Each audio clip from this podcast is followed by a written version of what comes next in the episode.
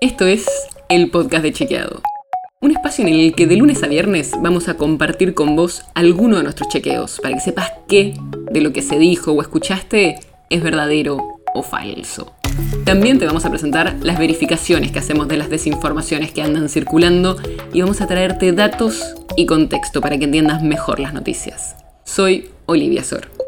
El 3 de junio de 2015 fue la primera marcha del Ni Una Menos, con una consigna clara. Dejen de matarnos. ¿Cuántos femicidios hay en el país y cómo lo sabemos? Te lo contamos en este episodio. Como pasa con muchos fenómenos, para poder abordarlo hay que conocerlo. Y uno de los problemas en 2015, cuando empezaron las marchas de Ni Una Menos, es que había muy poca información disponible sobre los femicidios. Desde 2008, la ONG La Casa del Encuentro recopila los femicidios mencionados en medios de comunicación, pero eso podía dejar fuera muchos casos.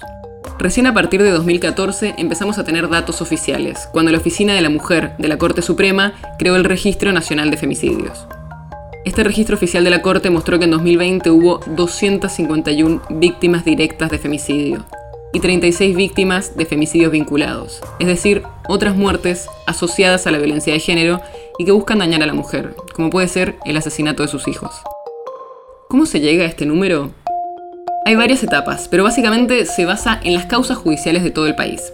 Para empezar, cada juzgado o fiscalía le manda todos los meses un listado a la oficina de la mujer de la corte donde informa todas las causas donde se investigan homicidios de mujeres o muertes dudosa. También se incluyen las causas donde se busca conocer las causales de muerte o los suicidios de mujeres, y cualquier delito seguido de muerte de mujeres.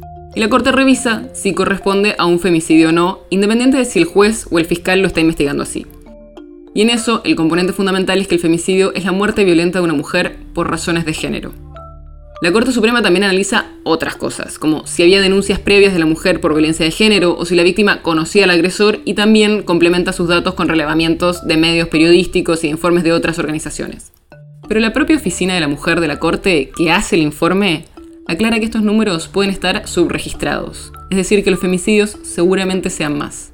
Porque para chequear si ese es el dato total, se deberían relevar todas las causas judiciales del país en que se investigan homicidios y averiguar los causales de las muertes. Y además hay otro dato preocupante. En sus informes, en 2020, al menos 41 víctimas de femicidio habían denunciado a su agresor. Y por lo menos 14 mujeres tenían medidas de protección vigentes. Y si te preguntas cómo ha evolucionado esto en los últimos años, si se han logrado disminuir los femicidios, no. En 2020 fueron 251 víctimas directas de femicidio.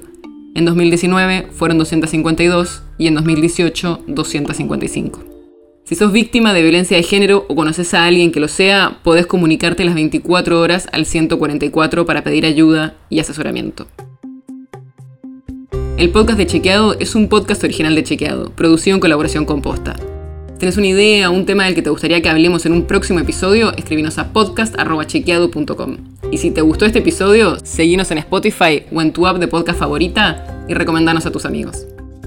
Si querés más información sobre esto, sobre otros temas, entra a chequeado.com o sumate a nuestras redes. Soy Olivia Sor. Hasta mañana.